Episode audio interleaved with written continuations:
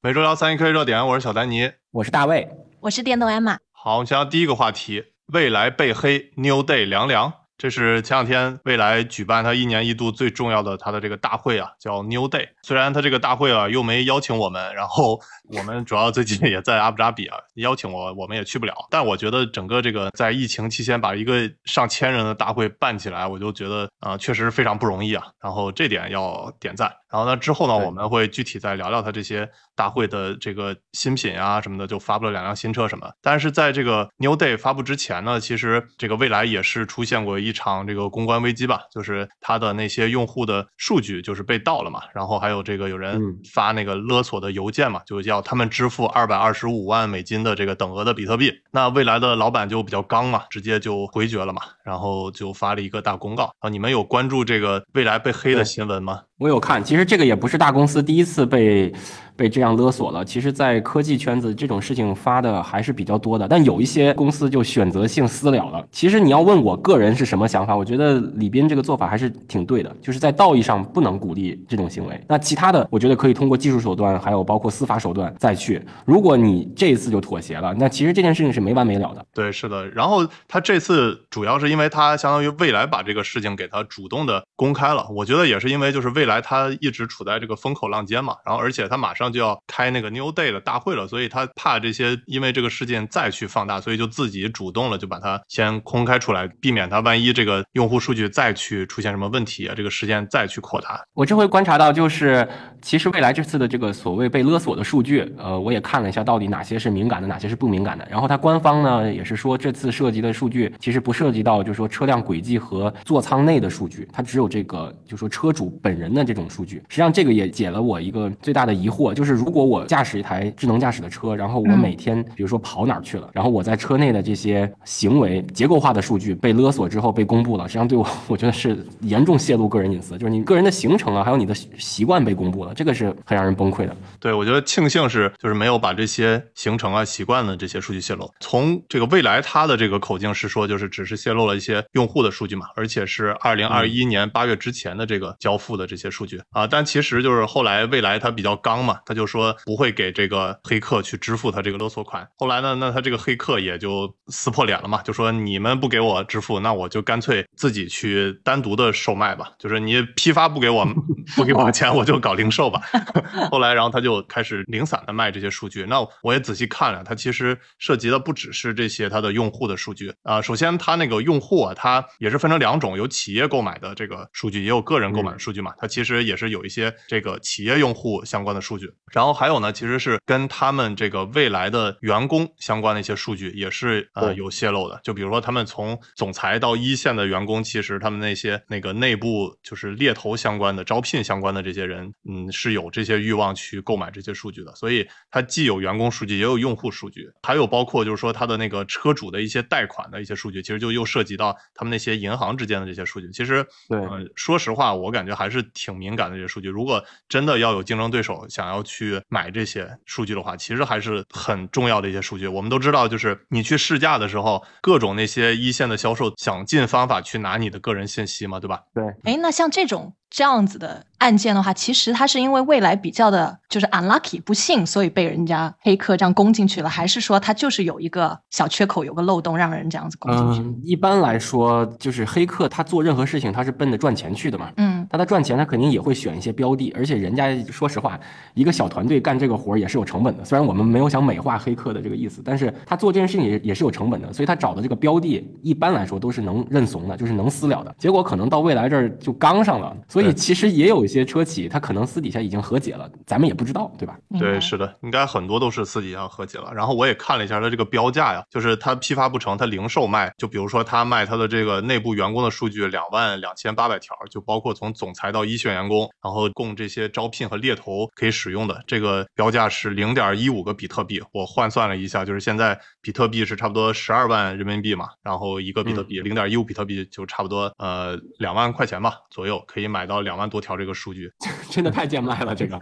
而且他小心一点，以我们中国的这种做事方式，很可能就我一个人买了，然后呢，我把它放淘宝上，两千块卖给大家，对吧？再零售是吧？黑黑黑吃黑是有的，黑吃黑是有的。那确实对。然后如果你把所有的这些几十万条的这个数据打包卖的话，总共是一个比特币，所以就差不多十二万块钱嘛。所以这个哇，那真的是就是现在我们中国那些拍一个豪华的婚纱照都不止这个价。对，确实是很贱卖的这些数据吧。所以哎，这个事儿怎么说呢？未来还是要更小心嘛。而且确实是有些车主已经就是感觉不满意了嘛。就比如说我看知乎有个大 V 叫 Navis Lee 嘛，他是那个 ET 五的用户，嗯，然后他就看了这个就是未来发的这个公告嘛，就包括李斌他说的话，虽然也是道歉了嘛，而且就是说这个会对这次这个损失承担责任，但是呢，就是他不满一点，就是说到底承担什么样的责任？就因为这些用户数据泄露以后会造成什么严重的后果？那其实这个是没有明确的说明，而且就是呃这些用户丢失了自己的数据，他们去怎么应对，其实也没有说。然后另外的话就是说，就是要去追查到底啊，包括这些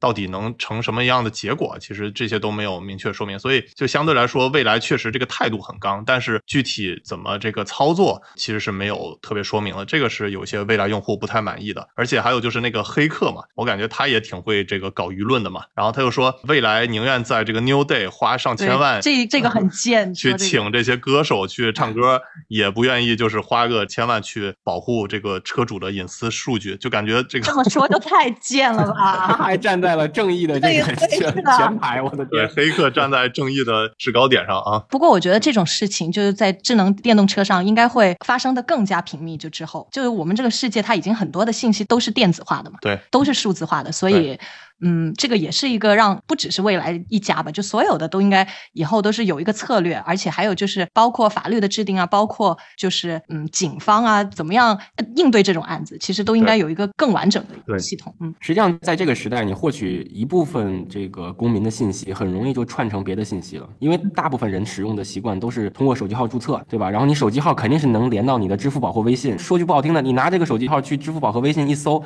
马上就能看到这个人头像了。对，是的，这都是。一连串的，所以有的时候我觉得，嗯，当然出于个人保护，就是不要什么信息都拿实名的往外注册，甚至是这个电话不要连接到自己的支付宝和微信的头像，就让别人马上可以搜到你，因为你不知道对方的目的是什么。他如果就是截取你的头像，他说不定在注册一个影子镜像，他可以骗你的朋友和家人，这都可能存在。对，是，而且就对自己的这个呃敏感的身份信息，还是要去更注意一些。就比如说我们之前去试驾一款车嘛，其实试驾的是极客，我跟艾玛一起。去的，然后一般正常情况下，就是你试驾的时候，你收集这个试驾人本身的数据就行了，对吧？就是你叫什么，然后留一个这个电话号码就行了嘛。然后结果呢，那次极客他连要求一同试驾的这个人，他都要这个，就我说我不开我就坐，还不行吗？他也要他的这个数据，那我们就其实就感觉这就没必要嘛。我们试驾那么多车，就没有说要共同陪着试驾的人去要他的这个信息的，所以感觉这种如果你觉得没有必要给的。这些信息的话，你就要坚持。反正最后在我们的坚持之下，就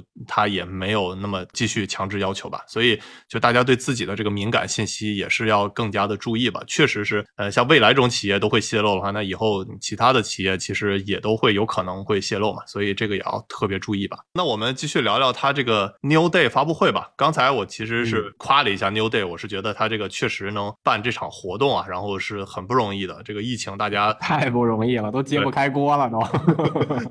对，是的，我们也是最近大小马家里头也都是连续中招啊。我们深知道这个疫情对这个工作的影响特别严重啊。对，上周不是有朋友在咱们下面留言催更催更催更，连续三天连发，我实在看不下去，我跟他说我阳了，你让我歇会儿吧。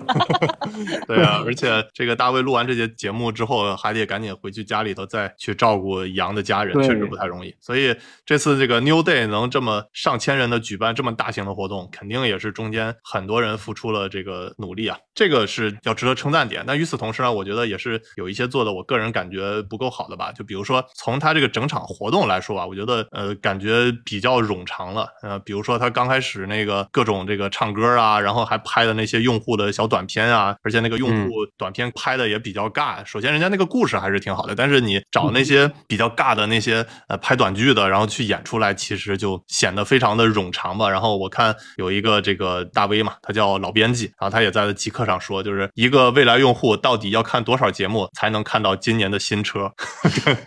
感觉确实是很冗长。然后还有就是最后请那个李荣浩嘛，唱了三首歌。首先他那个歌唱的就有点没有跟上调嘛，没跟上节拍，就觉得你花个上百万甚至上千万去请一个明星在那儿唱几首歌，这个确实啊，这个钱花的值不值啊？你哪怕不给黑客嘛，你给那个用户多点福利，我觉得这个投入产出比来说，请明星唱三首歌，给我们也行啊，我们对吧？我们也是个角儿啊，你给我们几万块就给你唱首歌，是不是啊？何止唱首歌，我给你唱四十分钟。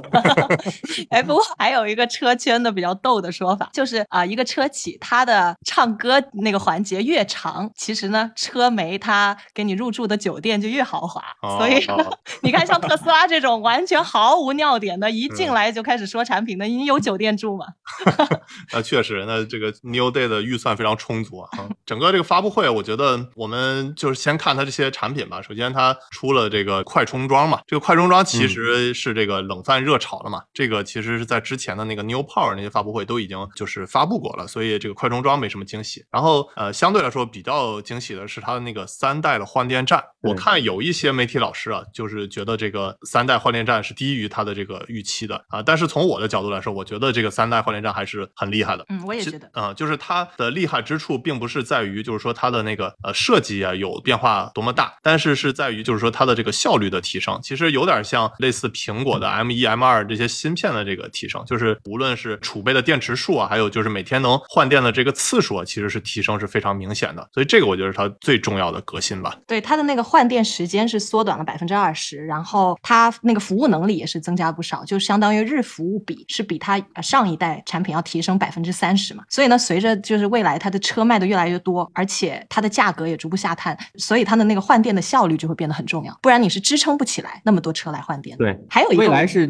真的把换电这件事情真的当做事儿一直在做啊，就是从几年前我们一直质疑它这个换电开始，它还是在不停的推进它的换电。对，是我们比较一些数据吧。我也是今天分享到那个小丹尼知识星球了，就是呃，其实未来一代换电站它这个电池仓位是六块每天最高服务次数是一百二十次。然后二代换电站呢，其实就提升到十三块了，每天这个最高服务次数是三百一十二次。那这次发布的这个三代换电站，其实它这个电池的仓位储备就是变成了二十一块儿，然后每天最高服务次数是四百零八次，啊、提升百分之三十。刚才艾玛也说了，然后换电时间缩短了百分之二十。我们之前其实也实测过，就是它现在的这个二代换电站，整个就是从你车开到它门口，然后到这个它自动泊车，然后换完这个电池，差不多要六分钟左右的时间。如果是缩短百分之二十的这个时间的话呢，其实就能给它限制到五分钟以内，就整个这个换电流程基本上就跟那个加油时间差不多了。如果再算上你这个去换电站，然后从换电站出来这个时间的话，差不多十几分钟、二十分钟吧，这这个体验还是不错的。但是前提是你没有特别多的车在排队，所以我觉得如果真的这个三代换电站铺开，然后我觉得还是有挺大的效率提升，我觉得这个是最重要的。然后还有一点，说实话我没有特别看明白了，就是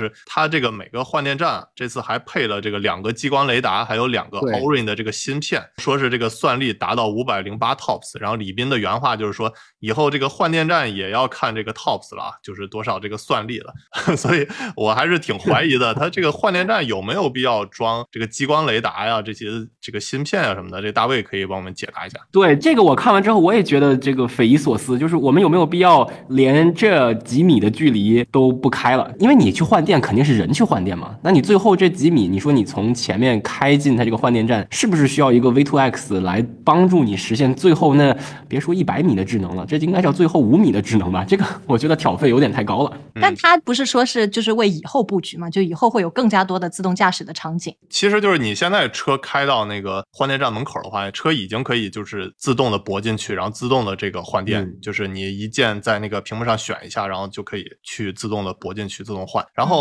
它这个激光雷达，就是说如果是远距离啊，我们这个假想一下，就是这次未来它也推了它这个呃一个换电功能，就是相当于高速导航进去，然后呃自动的就相当于你出匝道，然后自动的进到那个高速的那个服务区，然后帮你换电，然后再自动的再出去。那我觉得在这个场景有可能用到激光雷达嘛？我其实还是有点画问号，就因为车本身上面就有这个激光雷达嘛。然后那换电站再搞一套，到底有没有用呢？然后算力有没有必要那么高呢？其实这个实际上我觉得这件事情做的就有点像，比如说麦当劳的流程已经很标准化了，然后还要把炸薯条这件事情装个机械臂，就是你最后省那个时间 是不是是不是能，就是说它不是捅的短板了，是捅的长板，所以在长板上再努力，我其实是没看懂的。嗯，对。不过未来它经常的风格就是先把这个硬件给你堆满堆满，对，对至于用不用得上，然后这个使用的场景体验怎么样，之后慢慢再来呗。反正你能用上最好，用不上的话就当这个营销噱头了嘛，对吧？我觉得这个是未来一贯的风格。对，不过刚才大卫说了一个很对的，就是说这个换电站其实从第一代开始，很多人质疑，但他坚持下来，而且今天做的特别好。然后呢，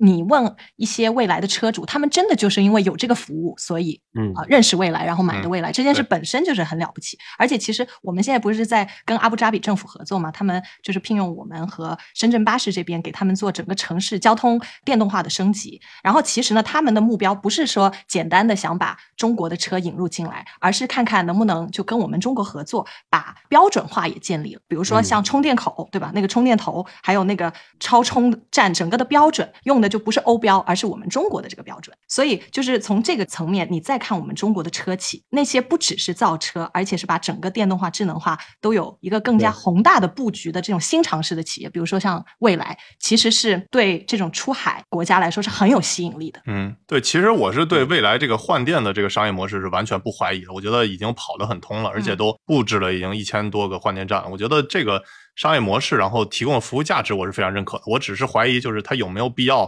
配这个两个激光雷达，然后摄像头是不是就直接给它替代了？然后有没有必要就配那么高的这个芯片的算力啊？从另外一个角度，我猜测会不会就是因为本身它这个激光雷达嘛，就是 Innovation 的嘛，就是未来资本嗯投的嘛。那它这个 Innovation 目前也只是给未来去供嘛。那你这个相当于不只是给车上供，然后再给这个换电站多供点儿的话，对它本身这个公司也是自家的产品嘛，不用白不用嘛，而且这个成本可能也比自己在外边买的要低嘛。所以就从这个 Innovation 未来资本投的这家公司的角度来说的话，就是能走一些量嘛。我觉得可能也是这个原因导致它反正激光雷达自己东西，然后就往上放呗。，反正他是要把客户卷死，那既然卷死，自己家里本来就有，那就上呗。我如果是黑客，我又想到了新闻案，就是未来他愿意把激光雷达这些无用的放在他的那个 换电站，也不愿意给他们的那个客勒索是吧勒 勒索钱。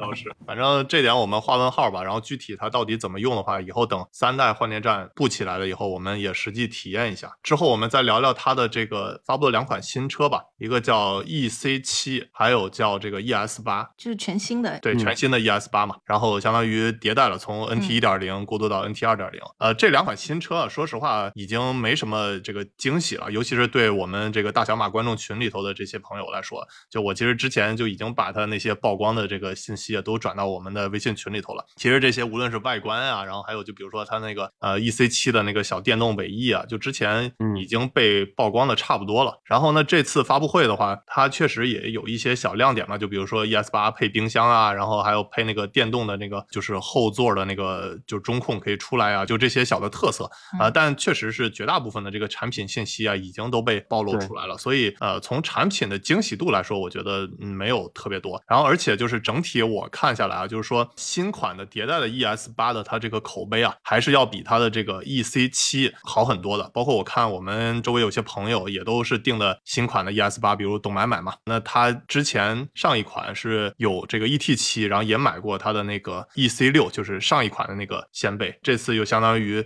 没买 EC 七，而是买的这个 ES 八。整体来说，反正很多车媒体老师都是觉得 ES 八更惊喜，而且还有就是当 ES 八售价爆出来的时候，很多人就觉得哇太便宜了。然后而且我看那个直播现场也是，就是呃在 ES 八出售价的时候，大家都在欢呼，但是在它之前发布的那个 EC 七出售价的时候，大家就是有点鸦雀无声的感觉，就是前面那个价格定太高了，然后一看 ES 八这个一个锚定效应，觉得哎，嗯，还挺便宜吧？他可能真的只想卖 ES 八，有可能。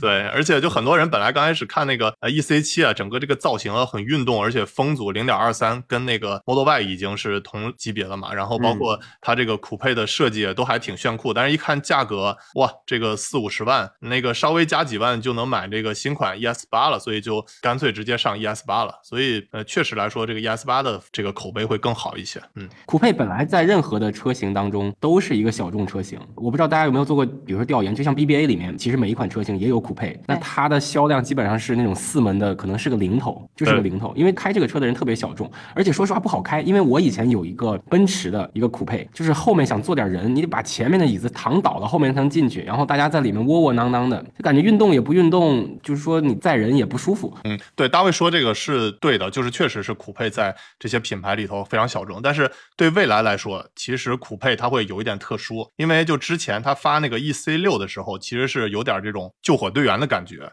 就是应急的他发那个 EC 六，因为之前未来刚上市的时候，他说他每年要发布一款新车，但后来他发 ET 七的时候，其实是推迟了嘛，就是 NT 二点零的那个车型一直是就是往后延后了，所以他相当于被迫发了一款就是 EC 六酷配的，就是类似这个 ES 六的一个酷配车型，然后那个酷配车型出了之后，其实卖的还不错，甚至有些月份已经跟那个 ES 六的那个销量都同一个级别了，就相当于这个 ES 六和 EC 六的这个销量都差不多，所以这次我觉得未来相当于又单独发了一个 EC 七，也是因为看到之前它的那个呃溜背啊酷配销量还不错，所以又专门发了一个 EC 七。但是我觉得 EC 七的比较大的问题啊，就是它跟那个之前也是今年发布的这个 ES 七啊太接近了，而且就是跟这个 EC 六和 ES 六也是太接近了，所以一旦 EC 七一发布，那我觉得没什么人会买这个 ES 七，更没人去买 EC 六和 ES 六了，所以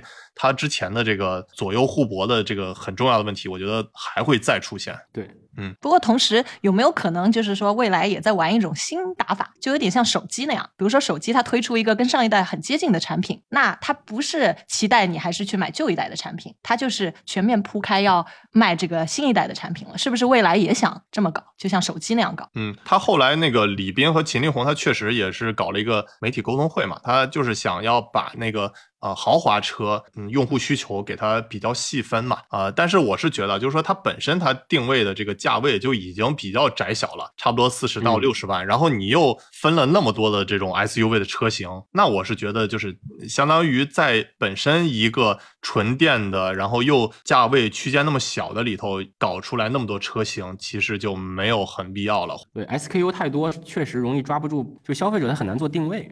嗯，对，是的，是的。我看完这个发布会，其实我发了一条微博，就是关于未来这个车座椅的。他在那个全新的那个 ES 八，不是专门花了不少篇幅说它这个座椅，就说什么有头枕、靠背、呃腿托，然后各种电动调节。最搞笑的是还有那个热石按摩。我是严重怀疑这次那个座椅的产品经理是我们广东老中医啊。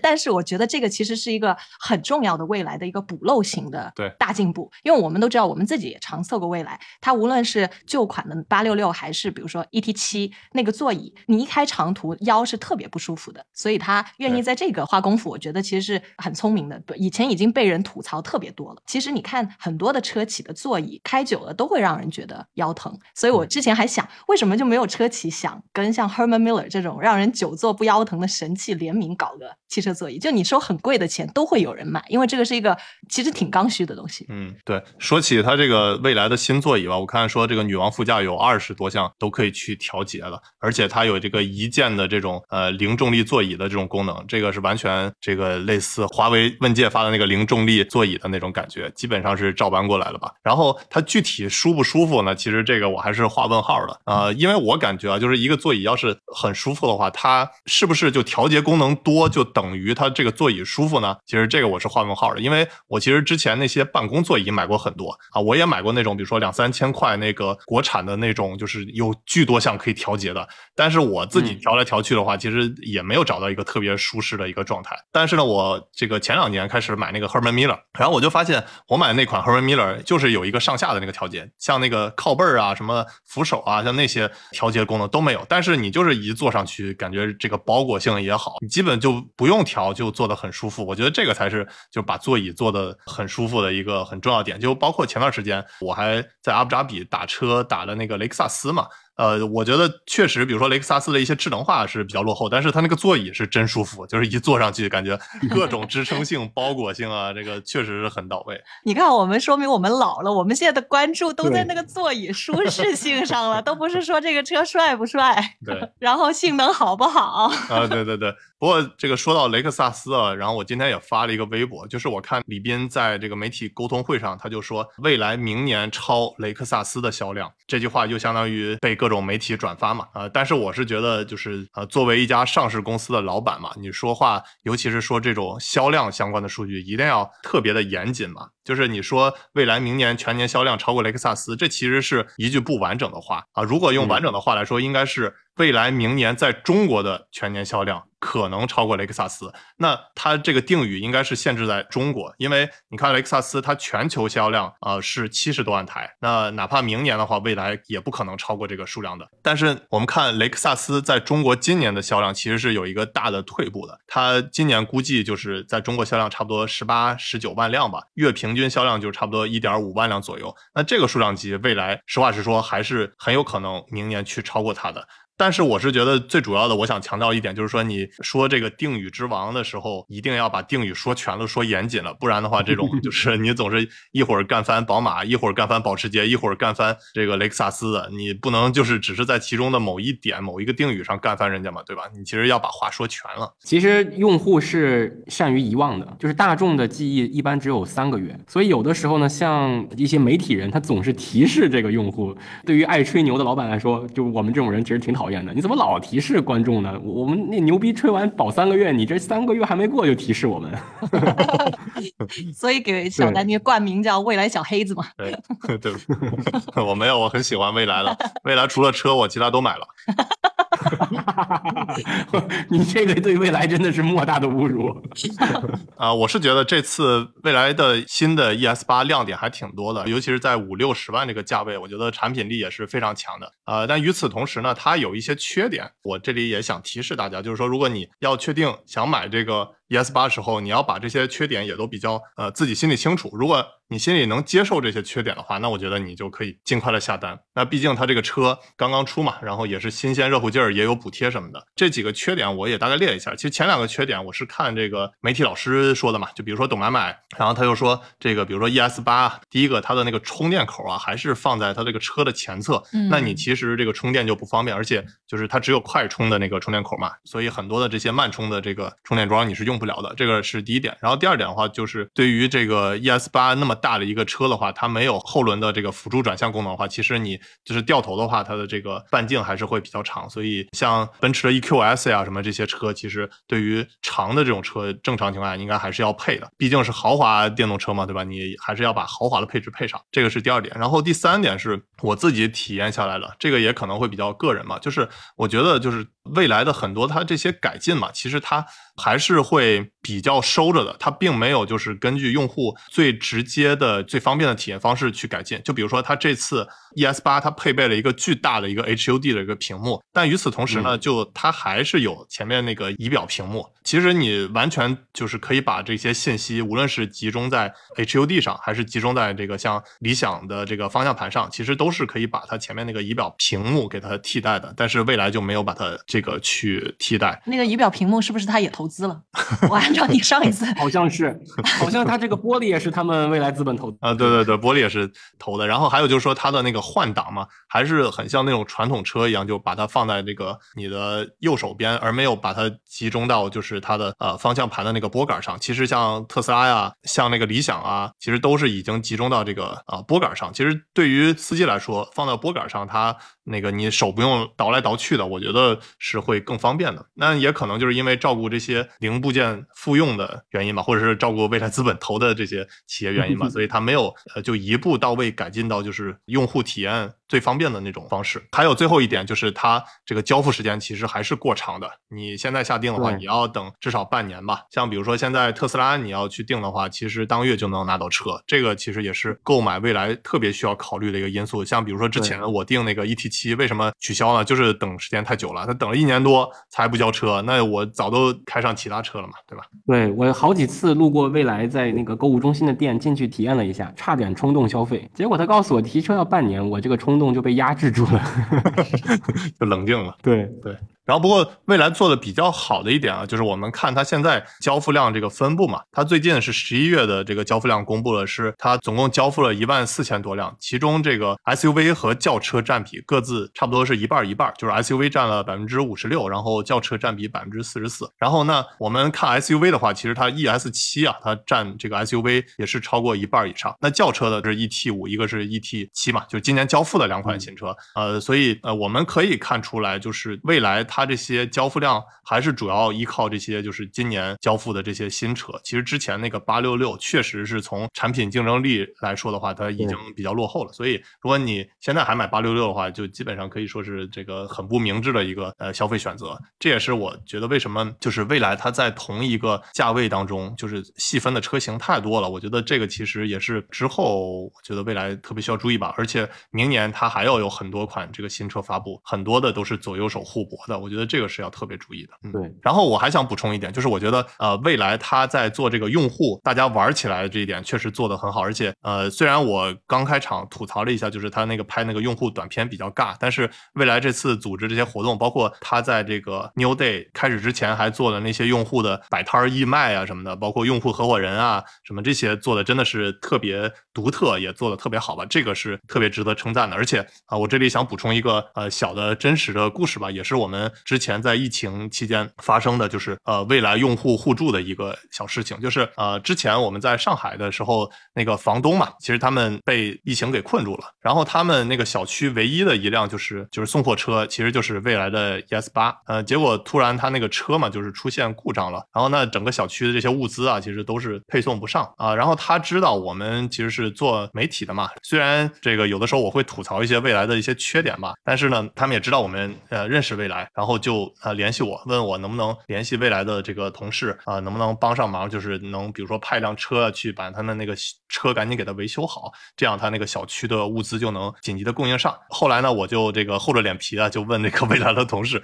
虽然他们有一些人对我这个比如说媒体发表的观点不是很认可，但是面对这种比如说疫情的大事相关的这个紧急情况的话，就是他们那个上海的负责人叫庆华嘛，也是特别利索的就去解决问题优先吧，立刻就比如说派了车啊，赶紧把那个他们的那个救援车赶紧给它修复好，然后把这个问题很迅速的就解决了。我觉得这一点真的是特别值得称赞的，也是作为未来用户比较幸福的一点吧。对，而且我觉得就是他们是真正的去拍真实的用户在做的事情。然后嗯你说这种很尬，其实因为大家都不是真正的演员，如果是你让一个镜头怼到我面前，我也很尬，所以我这个还蛮能理解的。不是啊，他是请的专业的那个演员演的，就是这个是专业的演员吗？对以为是他就是自己的用户。对，是自己的用户的真实的故事，但是他找了一个影视公司，然后把他那个用专业的演员去，我这画引号的专业，确实是演戏的，但是拍出来的东西不是专业的。他那个水平，我还以为嗯就是像我们这种，呃，就是真实的用户、真实的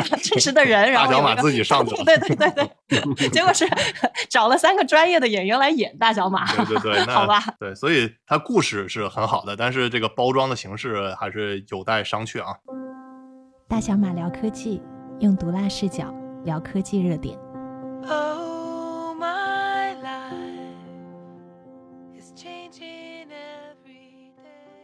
好，我们继续聊第二个话题，Sam Altman，马斯克弟子。呃，我们之前的大小马一个常规项目就是推荐一些我们觉得在科技圈儿值得关注的这种年轻有为的、很厉害的人物吧。就比如之前我们推荐的女性相关，然后包括华裔的会比较多。然后这次我们推荐个老外啊，然后这也是我跟我们上集聊的，就是 Chat GPT 相关的，就是 Open AI 他们做的那个产品嘛。其实他们现在的这个 CEO 就是 Sam Altman 这个人物，其实呃我是很早就关注他，因为之前的时候我是看一些这个创业的视频嘛，啊，之前 Sam Altman 他还是在这个 YC 的时候 YC 对对，然后他就给那个斯坦福的那些学生嘛，去讲那些创业课。然后我之前就看过他的一些视频，最近然后又看到他其实是在 Open AI 去当 CEO，那也是有很多比较出圈的这些产品嘛，就比如说之前我们聊的 Chat GPT 啊，然后还有这个 DALL-E 啊什么的这些人工智能产品，我觉得真的很厉害。所以呃，要给大家推荐一下，就是 Open AI 背后的这个年轻人。对我也是挺早就关注他的，然后我已经忘了是在油管哪一个节目第一次看到他。反正呢，他就是跟一帮的顶级的硅谷的大佬在那儿谈笑风生，但是他整个衣着打扮，包括他谈吐，都像是个大学生那种，特别年轻。所以我当时还以为他就像何同学那种，就 是个自媒体去采访 Tim Cook 那样，啊，没想到就是咖位那么那么大的。我了解到这个人第一次是在一个也是一个 YouTube 上介绍从 Stanford drop off 的那个很多牛人，其中就有一个他，也是斯坦福退学生。对，是的，很厉害。他是一九八五年生，今年也就三十七岁吧。然后从小就是这个素食主义者，考上斯坦福，然后又辍学去创业了。然后他创业那家公司叫 Loot，就是后来又被那个呃硅谷另外一家公司 Green Dot 用四千三百多万美元给收购了。这个是他的相当于创业的第一阶段。然后第二阶段就是呃我认识他，他在 YC 嘛担任这个合伙人，后来又担任总裁。嗯，确实是非常厉害，这是第二个阶段。然后第三个阶段就是他又去 OpenAI，这其实是比较大面的这个三个阶段。其实他在这个过程当中也是做了很多的事情啊，就是精力极其旺盛，感觉这个精力比大卫还要旺盛那种人。就是他还 自己作为投资者，就投了像 Airbnb 啊、像 Reddit 呀、然后 Pinterest 啊什么，就这些很知名的这些科技公司，真的很厉害。而且我在沿着呃丹尼刚才说的，就是他的个人信息来做一些解读。就他是出生在美国的，叫做 Missouri 密苏里州，对，这个传统农业州。非常对。就这个州是考上名校的比例是特别特别低的，就相当于我们中国的河南省那样子。啊，河南省分儿是河南省考分儿是因为人口多，密苏里其实人不多，它是一个传统农业州。有点对但是像西藏就是啊，西藏感觉，对，反正是嗯没得加分的吧。对就是然后就是那个能考进就是名校的比例特别特别低。然后呢，他考进了斯坦福。还有一个值得注意的就是，这个地方是一个白人占比很高，然后非常保守的州。但是你看啊，Sam Altman 他是一个公开的 gay，而且是年纪很轻就出柜。对，在密苏里上学的时候就出柜，还是个素食主义者，所以你看他就是在整个学业上、整个生活上就是非常的逆行者。我感觉密苏里人看他应该哪哪都不对，是的，就是一个传统的红州，怎么有他这样的人？对，然后他也是个犹太人，嗯，是的，所以就是说，你看他就是在学学习的过程之中，在生活上都是非常逆行的。他在商业上面做出的很多逆行的决定，就是很很 make sense 的，对一点都不奇怪。对，而且他投资的这个领域特别特别多，我们感觉是兴趣广，但其实他自己说是他对很多东西兴趣就没有那么大，所以这也是因为他经常切换赛道的原因吧。对，然后很多人认为他有那个就是孤独症，然后他就说，他说我没有孤独症，他在一个访谈里面说我没有孤独症，但他特别理解为什么人家觉得他有孤独症。第一个呢，就是呃，虽然说他投资的那个领域很广，但是他说他每一个阶段对于比如说技术领域的兴趣是非常非常窄的。然后还有就是他对人的兴趣也是非常非常少的，他就对那种特别说白了就是特别特别聪明的，比他聪明的，比他有意思的人，他才感兴趣，其他人一律不感兴趣。而且他也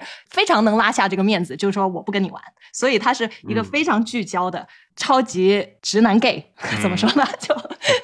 所以就是我有的时候拿自己跟他比，我就想哇，像我这种又喜欢这又喜欢那儿，又想学这个语言又想那个语言，活该我没成就。就我觉得一个人他在成长过程中比较聚焦是成功的一个关键保障。就是这个话讲的泛泛一点，就是我也不喜欢那种泛社交，就什么人我都过去跟你呃来两句，我不喜欢这样。就有的时候我能理解这些人的点在于，在我的这个过程中，我也是只跟对的人玩儿。当然这么说有点感觉硬往人家身上蹭啊，实际上当然我比人家不知道弱到哪里去了？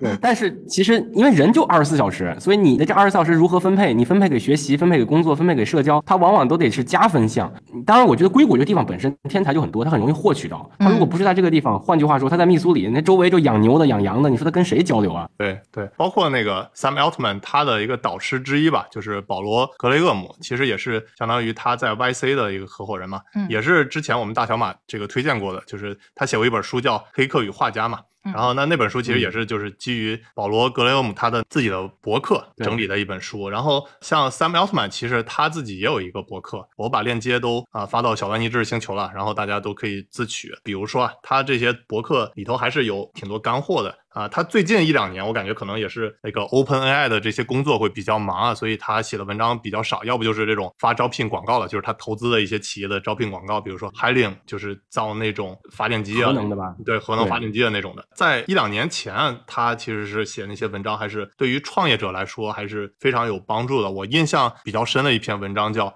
strength of Being Misunderstood》，就是被误解的优势吧。嗯，差不多可以翻译成这样。其实他说的其中有一些观点印象还是很深的，就是说很多人问他就是如何去停止关注那些就其他人的这个想法，然后他思索了半天都没想到答案，最后他想到了，就是说其实这是一个错误的问题。呃，很多人不赞同你，然后很多人黑你，其实你并不一定就完全不关注他们。其实很多大咖他会把这些这个反对的意见自己存到一个小文件夹里，或者是也那个有报纸骂他，然后他自己把这些小简报给他剪出来存到那盒子里头。就是说，如果过了好多年之后，他们那些人说了错，反而能成为你的这个动力的，你创业这个动力就是多少人之前都讽刺你，然后其实证明他们是错的，然后这点让我想起来，我小时候班主任就你聪明这句话真的激励了我。对啊，就是很激励你了嘛，对吧？然后还有一点就是说，只要你的观点是对的，被大多数人误解，其实是一种优势，而不是弱点。这个其实也啊，对，这个我认同。对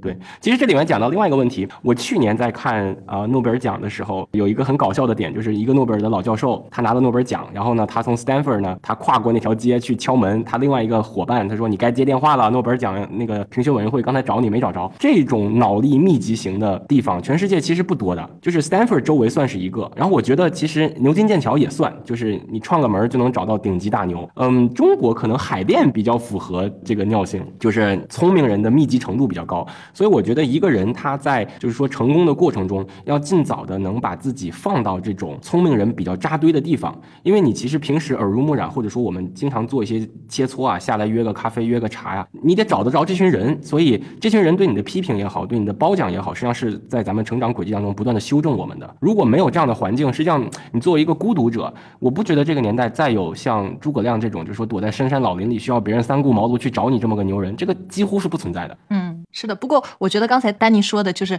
他说他可以不怎么在乎别人不认可他或者不理解他，这个也是他个性里面的特点造成的。就我刚才也说嘛，他天生就是我不在乎你怎么想。还有就是他自己也说，他觉得为什么他身边那么多人都会有那么多的 emotions，都会有那么多的感性的东西，会一下感觉这个，一下感觉那个。他就说我就没有，我就一个兴趣，嗯然后我就去做。这个其实就是你放在一个维度，它是一个缺点，但是放在这个创业这件事情上，其实就是一个绝大的天赋。嗯，对，而且我发现我比较喜欢的一些人，他在某种程度上让人感觉情商有点低，就是 就是他那个相当没有耐心去应对那些，比如说感觉比较蠢的事情，或者是浪费他自己时间的事情，对吧？高情商说法叫他这个珍惜自己的时间，低情商说法就是不顾及其他人的感受。但是反而这些人，这个我感觉我还挺喜欢的，就比如说段永平，然后还有纳瓦尔，还有这次这个 Sam Altman，其实呃这个我都挺喜欢的。他们的共同特点都是那个不愿意把那些时间浪费在那些无聊的聚会上，或者是跟那些傻叉去斗嘴啊什么的。就 其实这个我还挺喜欢，有有点那个呃，我很喜欢一部电影《星球崛起》，就是那个 Caesar 嘛，就是那种人狠话不多的，然后 直接举手，大家都闭嘴那种感觉。这也是为什么我自己这个不怎么爱社交，但这也是我自己的一个缺陷嘛，就是作为自媒体，这个 不爱说话，这个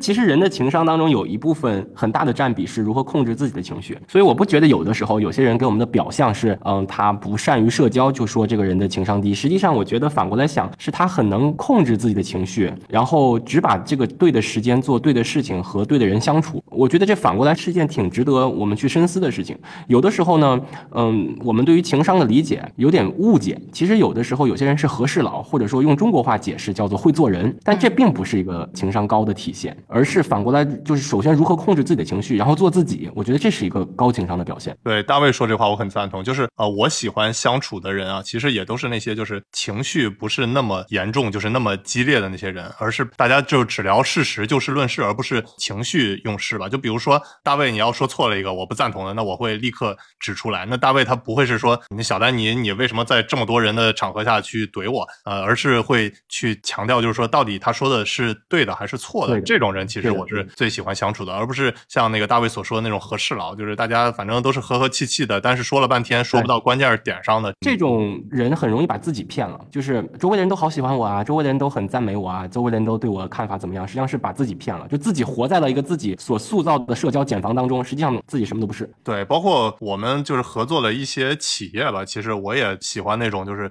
如果我们觉得就是做的不好的，我们能敢直接的指出来，而不是就是说一说一点儿你做的不够好的地方，然后他急了，然后以后再也不理你了，对吧？就 对吧？就比如说我们话题聊的某家车企嘛，就是 他们的那个公关负责人感觉就有点那个小心眼儿啊，就是呃，我们只要说一点他不好的，然后他再也就跟你没什么来往了，对吧？有一个词叫钝感度，就迟钝的钝，那个钝感度，就是不要对什么事情都上来特别敏感，就是每一次都感觉有应激反应一样，不要这样子，就是有的时候稍微迟钝一点，或者说呃对于外界的反应稍微慢一点，实际上我觉得是原谅自己，他说的也不一定错，哎，先 calm down 一下，我觉得我不完全同意你们说的角度，我很同意你们说的一点，就是说你要忠于你自己。比如说我，我是不是真的想跟这个人聊？我是不是真的想做这件事情？就忠于自己。但是其实我不认为情绪多是一个不好的东西。我觉得这个是一个非常男性化的价值观，就是重要的。就像大卫刚才说，其实是你能不能控制它，你是不是把这个情绪当成就像嗯呃冲浪那样？其实情绪多是一个非常有感染力，特别是在比如说呃文艺的领域，它是一个非常有感染力，能够有特别大的创造能力的一个能量。对对对对但是你是要懂得怎么去控制它，怎么去运用它。然后嗯你们刚才说的，我很赞同的一点就是说，其实你是要就是合适了，就是你其实很多时候是不一定是忠于你自己的，而是别人怎么看，别人感受怎么样。这个我是觉得应该更多的是自己。所以我觉得康德不说过一句话嘛，就是说自律即自由。很多人就说啊，自律怎么会有自由呢？其实自律在康德的那个概念里面是说我自己给自己定下的原则，因为是我自己选择的，我要遵守这些东西，所以我有自由。哦，那康德说的，我一直以为是那个 Keep 那个 app 的说的呢。他的那个 slogan 不就是自律给我自由吗？大小马聊科技，用毒辣视角聊科技热点。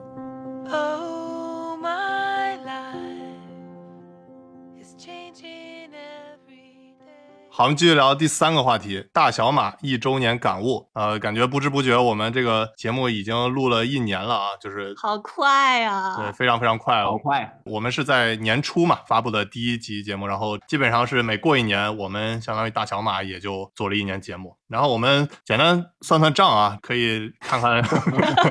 成果怎样，然后偷懒了多少啊。我们自己的 slogan 是这个每周聊三个科技热点嘛，对吧？这个一年应该是五十二周嘛，对吧？我们这个节目是一年更新了四十三集啊，这个 大家就可以算一下我们偷懒了几周啊，确实是中间算上咱们生病啊，或者说是实在是工作太忙，有的时候停更了一周，好像我们没有停更两周以上吧？有吗？呃，有一次停够了两周，就是我们又出国调时差，然后又身体不舒服然后又那个事儿就是又特别多就你中招的那周嘛，其实、哦，对对对，我中招了。对嗯，停更了两周，其他时间就是停更一周，所以也请大家理解吧。确实是有我们自己的偷懒的原因，也有这个工作比较忙，因为大小马就是我们的一个副业吧。只靠大小马，就像这个大卫所说嘛，要只靠大小马挣钱，都得露宿街头了啊。对，不过我们今年的这个商业化做的也还不错了，确实已经超乎预期的。我们也服务了呃差不多六七家的这个比较头部的车企啊，然后科技公司呀、这个也确实是挺不容易的。然后还有就是我们在比如说小宇宙，然后粉丝也破万了，然后在 B 站的这个视频的播放量，就是作为一个、嗯呃这么长的聊天节目，然后后期又不怎么加那种动态画面。面的来说，就是累计播放量破四百万也确实不容易。然后我们现在基本上每集视频啊、在全网也都能有个几十万的这个播放量，嗯，也确实这个作为一个一年的节目来说挺不容易的。而且我们在刚开始做这个节目的时候，其实有一些那个音频平台嘛，想找我们签约，然后这个给的是白菜价的签约嘛，然后 最后谈崩了嘛。幸好当时没有这个以白菜价卖身，所以整个来说，我觉得还是挺好，就是超乎我们预期。最主要就是收获了一批特别这个硬核的观众，很多就是我们之前的一些同学啊，然后之前老同事啊，本来就是我做视频的时候不看，但是现在我们一聊天做节目了，就开始看了，给我发留言什么的。这也可能不是因为我的原因，可能就因为是大卫或者艾玛的粉丝原因，然后给我们留言，这个是很难得的。对，最近那个阳了的朋友比较多，然后待在家里都在休假嘛。然后我我听到一个最感人的是，这个阳了发烧也要听大小马，为什么呢？已经没有工作了，再不学点知识，感觉这一周啥也没有获取。然后我说我真的是好感动啊。那你们有没有什么印象比较深的那个评论留言啊？然后或者是你们录节目的时候，感觉自己的有什么特别好玩的事情啊，或者有什么就变化啊，这个能不能跟大家分享一下？嗯，我觉得最有一点是我能感受到的，是我们的这个粉丝啊，是在不断的在进化的。就刚开始是有很多粉丝，然后你一嘴我一嘴啊，丁刚五四给我卷一顿，后面骂我的人越来越少了，真的是越来越少了。我所以我在想，大家是不是被我们这个节目也也也不断的在转化，就是有一种幸存者偏差，就喜欢我们的会很喜欢我们。有一天我看到小宇宙上面有人留言说，我们这个粉丝数量和我们这个完播率简直是得五万个粉丝才能有的量，就咱们的完播率和咱们的这个点击率，实际上我们在小宇宙上只有一万多的粉丝。对，但是每集就至少个五千的播放量吧，然后嗯完播率也是呃百分之六十六、六十七的，确实还是这点，这个我们的观众要听都能听下去，然后听完了以后还反复回来继续听，这个是很难得的啊。对，是的，对，而且有一些观众是，就是说，呃，倒袋子往前倒三四十集还留言呢。我在想，哇，这个一下子听这么多集，我印象特别深的一个就是我们那个时候刚做这个播客没多久，然后不是同步发到所有平台嘛，其中就有小红书平台。大卫不知道说错了一个什么东西，惹到了小红书的女粉，然后呢，人家就在下面评论说这个大卫真普信。大卫那个时候还不知道普信这个词，然后还不知道普信什么意思嗯他 他还说，哎，怎么这么多人夸我普信啊？什么意思呀？还专门去我以为他说我有普世价值观的信仰呢。天哪！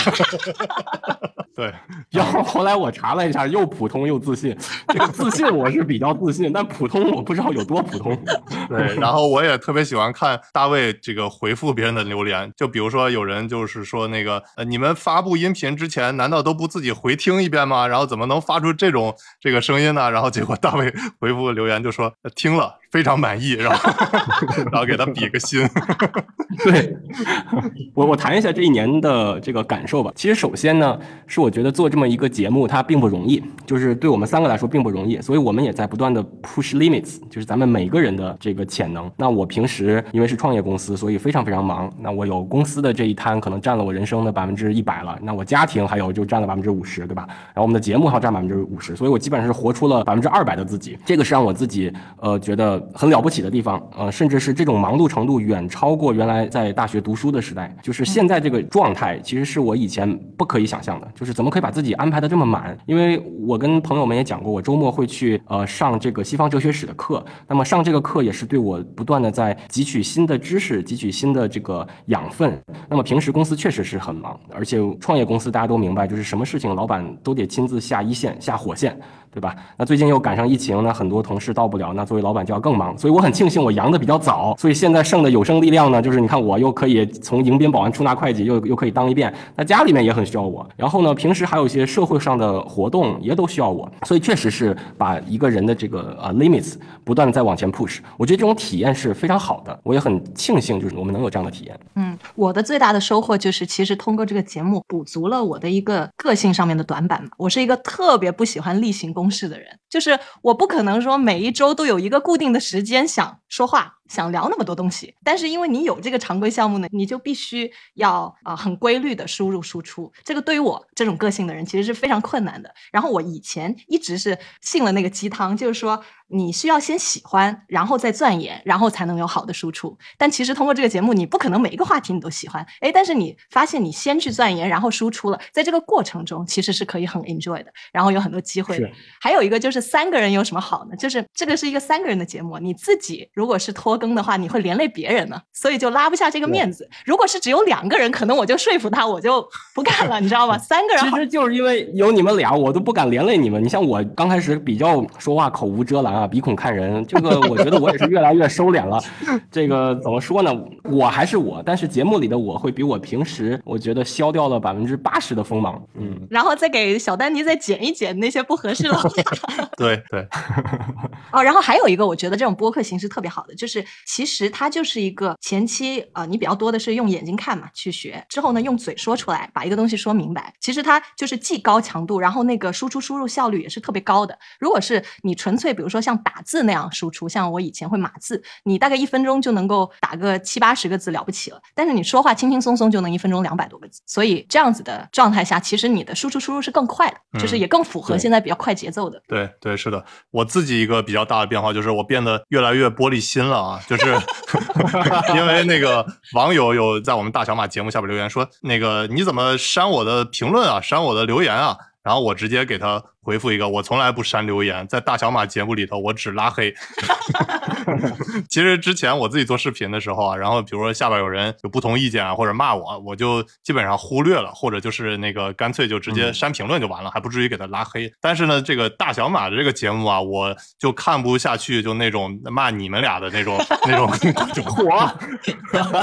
我就干脆直接给他们拉黑算了。所以大家就是骂我的时候可以放开了骂，但是你们要骂大卫、骂艾玛的时候，你们可是要注意啊我。们这个三个我觉得人就是一个江湖很少有人骂你，很少就是很少有人直接骂小丹尼就是都是。骂我我和骂大卫的。对端水大师嘛。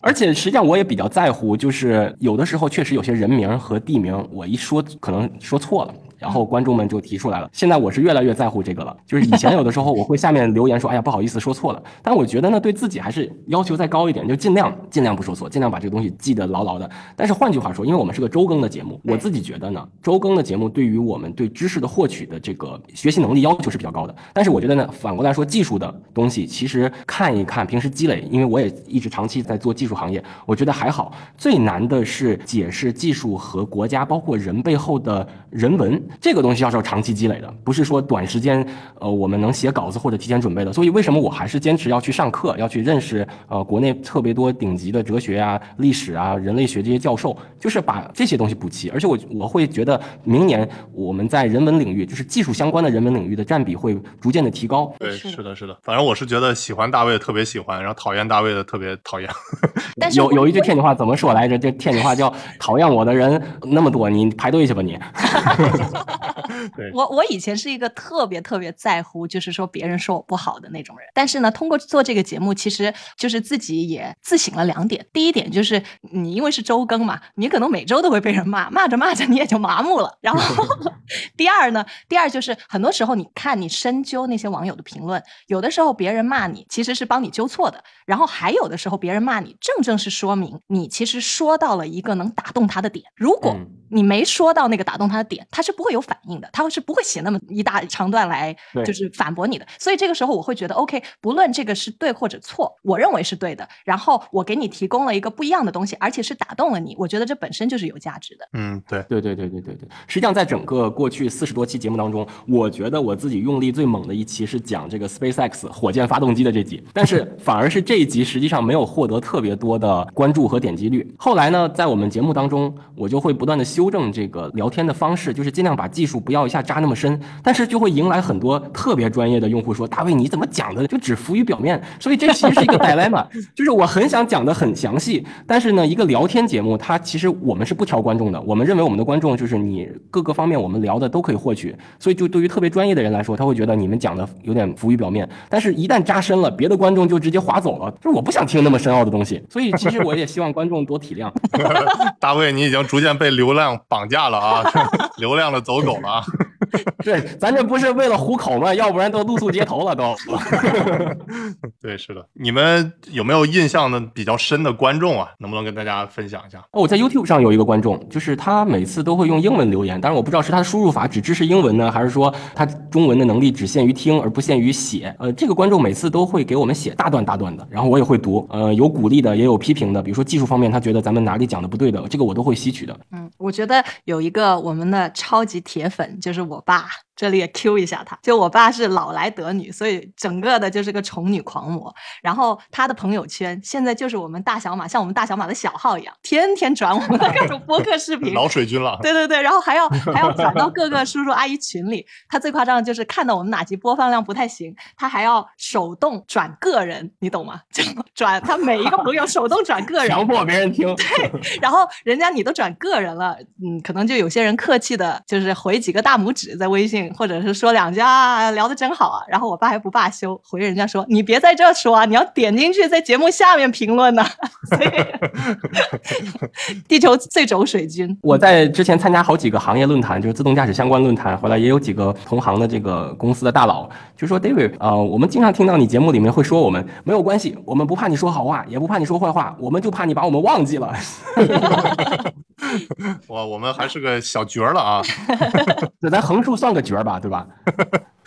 还有，我觉得就是我通过这个节目有长进的，就是中文的表达能力。因为我其实就初中就出国了嘛，然后我又是广东人，所以出国了之后，因为我选的专业什么的，其实说中文的机会不是那么多，特别是这种深入的讨论的机会就更没有了。就跟朋友、跟家里人主要都说广东话，所以呢，就是我講廣東話係落落聲嘅，但係講普通话就唔係幾點。但是通过跟你们俩聊，其实是有明显的进步，这个我也是很开心。嗯，我发现我一个点就是我在录节目，凡是我在人在美国的时候，这个英文单词量就会蹦的比较多，因为出门你就在讲英语嘛。但是回到中国的话呢，就会嗯、呃，整个语言体系就会拧过来一些。所以有的时候我看观众给咱们留言说，这个大卫怎么老说英文单词？不是我刻意的，是因为我还没拧巴回来。但是我一旦回到深圳或回到天津，我基本上这个语言体系能能转回来。尤其是回到天津，就回到天津，简直说普通话都有点不太适应了。啊，反正最后嘛，我还是呃一方面感谢观众对我们支持，另一方面也是感谢一下就是大小马的家人们吧。这个确实是我们能安心的录节目，也确实是有很多家人的这些支持嘛。包括刚才我也说了嘛，就是像大卫这个录完节目就赶紧要赶回家里去照顾这个阳了的家人们嘛。这个其实真的是我们一录节目还是很占用这个当天的时间嘛，基本上这个一天的时间都要去在准备啊、录制啊、剪辑啊什么的，反正确实工作量也不小。然后那就很多时候就顾不上这个家人啊。明年的话呢，我觉得我们节目还会一如既往的保持这样的频率更新。我自己觉得还是那句话，在华语的科技播客媒体当中，咱们绝对是第一梯队，第二梯队离咱们差老远了。所以 也请我们的观众有点耐心，就是说我们是一起成长的啊，就是大卫也在成长，这个丹尼和 Emma 也在成长，所以我们其实是随着节目也一起成长。所以我觉得观众他在听的过程中也能不断的在呃听到说这三个年轻人也是在成长的。对，我们要做那个养成系的主播啊，从我们这个不成熟到逐渐成熟，这个大家可以一同见证啊。你还想听我们大小马聊什么科技主题呢？欢迎给我们评论留言，顺便点个关注，我们下期再见。Oh, my life is changing every day.